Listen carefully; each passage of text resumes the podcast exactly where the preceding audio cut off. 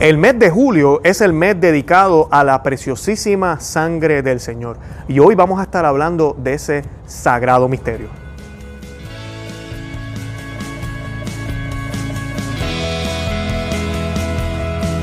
Bienvenidos a Conoce, Ama y Vive tu Fe. Este es el programa donde compartimos el Evangelio y profundizamos en las bellezas y riquezas de nuestra fe católica. Les habla su amigo Luis Román y quisiera recordarles que no podemos amar lo que no conocemos y que solo vivimos lo que amamos. Hoy vamos a estar hablando de la preciosísima sangre. Estamos en el mes de julio, pero si usted está viendo este video en otra época, en otro momento donde no es el mes de julio, no se me vaya porque vamos a estar hablando muchísimo de la Eucaristía, del misterio de la Santa Comunión, de la Santa Misa. Vamos a tocar algunos puntos de las Sagradas Escrituras y cuán importante es este misterio de la Santa o de la Santísima eh, preciosísima sangre de nuestro Señor Jesucristo. Antes que nada, los quiero invitar a que den me gusta a este video, a que se suscriban a este canal, que se suscriban a nuestro podcast en Spotify, en la aplicación de podcast, en cualquiera de esas aplicaciones donde pueden escuchar audio. También los invito a que nos visiten a nuestro blog, conoce, ama y vive tu fe.com y que no se pierdan el regalo de nuestro libro Maná de Aliento para el Cristiano. El enlace está aquí debajo. Tienen que colocar su información y yo les voy a estar enviando una copia PDF completamente gratis. También no olviden buscarnos en Instagram, Facebook y Twitter. Ahí usualmente colocamos el Evangelio diario y hay algunos artículos que colocamos en el blog que van a salir los enlaces en esos lugares. Así pues pueden estar conectados y seguir aprendiendo sobre la fe católica. Nuestro objetivo en Conoce y Ama Vive tu Fe es que los católicos estemos preparados, listos para evangelizar y responder cualquier ataque y defender la fe católica y además de eso poder estar firme en nuestra fe. Bueno, eh, el episodio de hoy yo lo quise llamar una sola gota de tu sangre puede liberar al mundo entero, porque el misterio de la preciosísima sangre de Jesucristo es uno muy hermoso, muy hermoso. San Pedro en su primera carta, este es el primer papa de, de nuestra santa iglesia, dice, no olviden que han sido rescatados de la vida vacía que aprendieron de sus padres pero no con un rescate material de oro y plata, sino con la sangre preciosa de Cristo, el Cordero sin mancha ni defecto. Ese es nuestro primer Papa, San Pablo, en su primera carta, eh, capítulo 1, versículo 2. De la, de la sangre de Cristo también está documentado en Mateo 26, 28, que dice, esta es mi sangre, sangre de la nueva alianza, derramada por muchos hombres en remisión de los pecados. Y sabemos que por ellas que nos limpiamos. En el Antiguo Testamento, cuando se hacían los sacrificios, dependiendo eh, el, momento, hay unos momentos donde la sangre de, la víctima se derramaba encima de los presentes. Y esa sangre es la que limpia, esa sangre es la que marca al pueblo. También vemos en, en el episodio de Moisés y cuando los egipcios quieren, no quieren dejar en libertad a los judíos, el, último presagio que hace nuestro Dios es liquidar a los primogénitos. Pero él le dice a Moisés, dile al pueblo de Israel que si colocan sangre, la sangre del cordero que tienen que ofrecer también y tienen que consumir completo, pero colocan la sangre de ese cordero en las puertas de su casa, el ángel de la muerte no les va a hacer ningún daño. Y es exactamente lo que nosotros debemos hacer, debemos cubrirnos con la sangre de Cristo. Nunca olvidemos lo que siempre les recuerdo, como decía San Agustín, el Nuevo Testamento está oculto en el Viejo Testamento. Y el Nuevo Testamento es el cumplimiento del Antiguo, del Viejo. Así que debemos ver las Sagradas Escrituras. Así que estos eventos del Antiguo Testamento son una prefiguración de lo que significa, lo que va a suceder en el futuro, ¿verdad? En la persona de Cristo. Con una sola gota, el Señor pudo haber salvado el mundo entero. Y eso es una realidad. La iglesia siempre ha meditado muchísimo en este misterio de la preciosísima sangre. Miren si han meditado tanto que hay un, ah, un, escrito de San Agustín que nos habla hasta de la circuncisión del Señor, donde él dice que ya ahí de bebé, cuando circuncidaron al Señor, derramó su sangre. Fueron las primeras gotas que derramó eh, ¿verdad? por nosotros, ¿verdad? Por, por, la vida, porque Él vino para eso, toda su vida entera, su intención, la razón de existir de Jesús fue para salvarnos. Él es el Cordero de Dios que quita los pecados del mundo. Esa es la misión del Señor.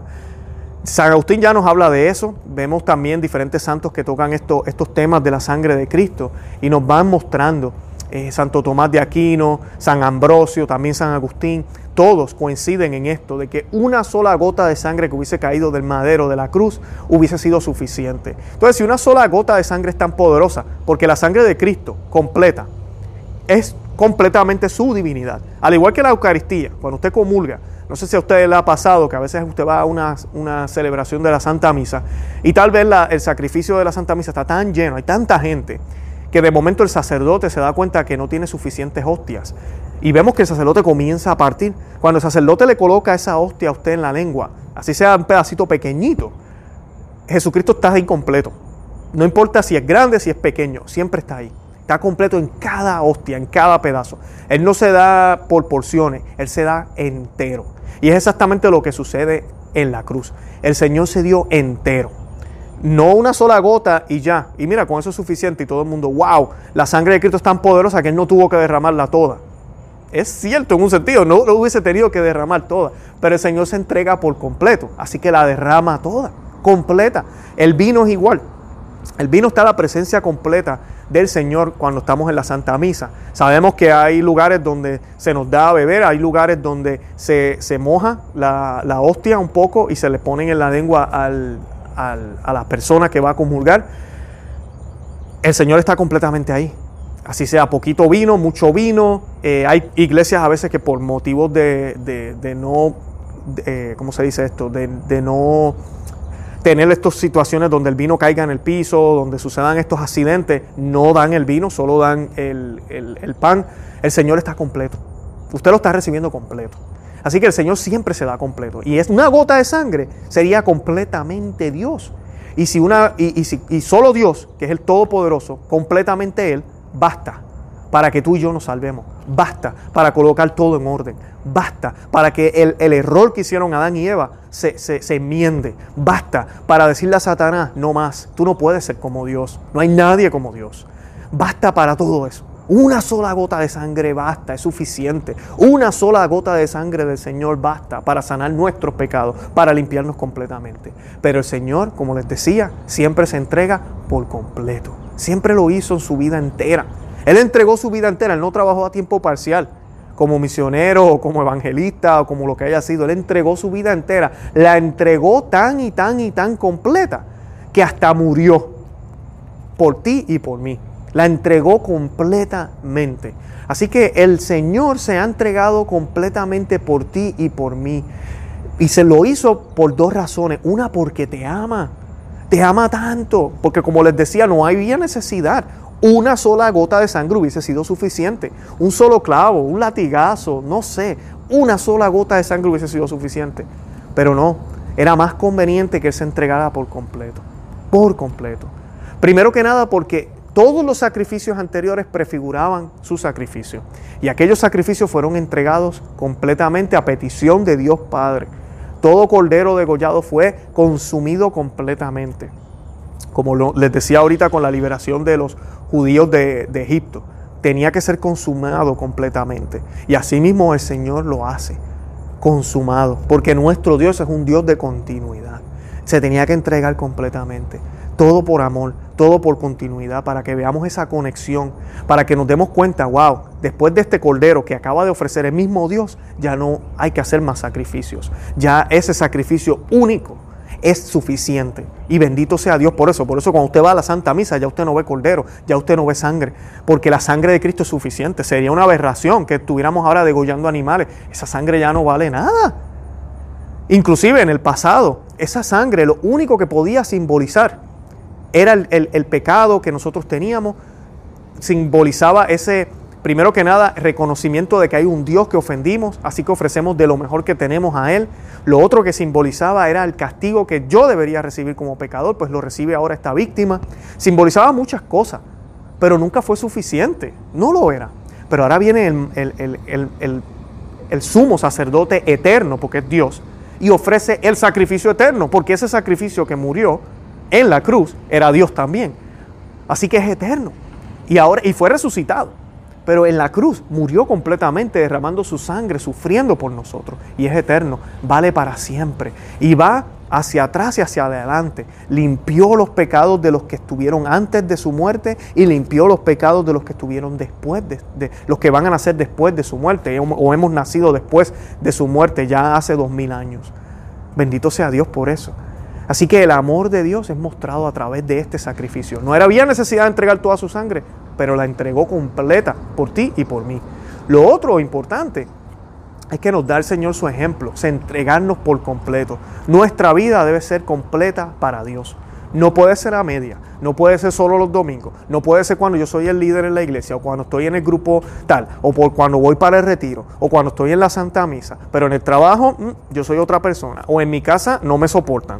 Tenemos que ser coherentes, tenemos que ser coherentes. Si usted siente el mínimo pensamiento, el mínimo sentimiento de que usted es una persona diferente cuando está en las cosas del Señor, analícese, analícese, vaya al confesionario, hable con un sacerdote, pídale a Dios, pídale al Espíritu Santo, porque tenemos que ser coherentes. Usted tiene que ser igual donde quiera que vaya. Que no le dé vergüenza a usted que alguien de la iglesia conozca a alguien del trabajo. Que no le dé vergüenza a usted que su esposa hablara de algo personal que sucede en su hogar. Que no le dé vergüenza porque usted es un cristiano 100% todo el tiempo, día y noche, 24 horas, 7 días a la semana, toda su vida, hasta cuando está durmiendo, usted debería ser cristiano.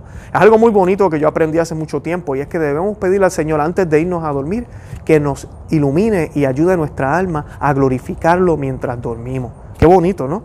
O sea que mientras dormimos, aunque no estamos conscientes tal vez, pero que nuestra alma, nuestro consciente, nuestra mente alabe al Señor mientras duerme. Y no hay nada más bonito, y a mí me ha pasado, y sé que muchos de los que ven el video y escuchan el podcast posiblemente lo han vivido, que nos levantamos con una oración, recitando el Dios te salve, o pensando en algún canto que, eh, de, la Santa Misa. Es hermoso cuando eso sucede, bendito sea Dios por eso, ¿verdad? Que nos levantemos pensando en Él, que lo primer, primer pensamiento sea sobre Él, bendito sea Dios. Y Santo Tomás de Aquino escribió un documento que a mí me, me, gusta muchísimo, que se llama Adoro, Adore Devote.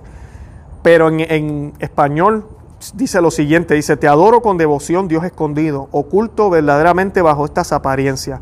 A ti se somete mi corazón por completo y se rinde totalmente a contemplarte, al juzgar de ti. Se equivoca la vista, el tacto, el gusto, pero basta el oído para creer con firmeza. Creo todo lo que ha dicho el Hijo de Dios. Nada es más verdadero que esta palabra de verdad. En la cruz se escondía solo la divinidad, pero aquí se esconde también la humanidad. Creo y confieso ambas cosas y pido lo que pidió aquel ladrón arrepentido. No veo las llagas como las vio Tomás, pero confieso que eres mi Dios.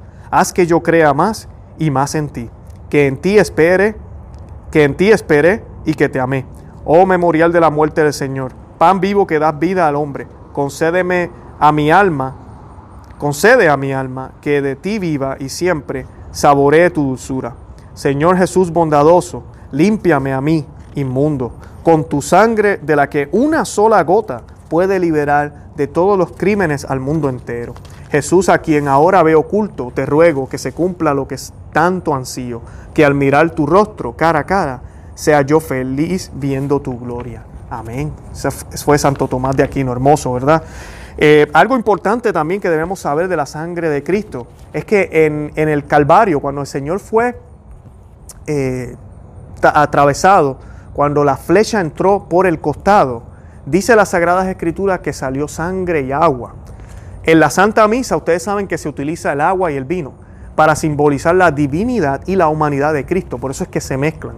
En el caso de la cruz vemos que es perforado por la lanza en el costado, en el corazón, y brota, ¿verdad? Sangre y agua, sangre y agua, simbolizando la iglesia, el nacimiento de la Santa Iglesia, lo que es humano, pero también es divino, porque la Santa Iglesia fue fundada por Cristo. La iglesia no es un organismo humano como algunas personas piensan, no lo es. Jesucristo fundó la iglesia, la iglesia universal, católica como le decimos. Católica significa universal porque está en el mundo entero y ha ido al mundo entero y su filosofía y su fe está expuesta no es solo para algunos, es para todos. Por eso es que se llama católica.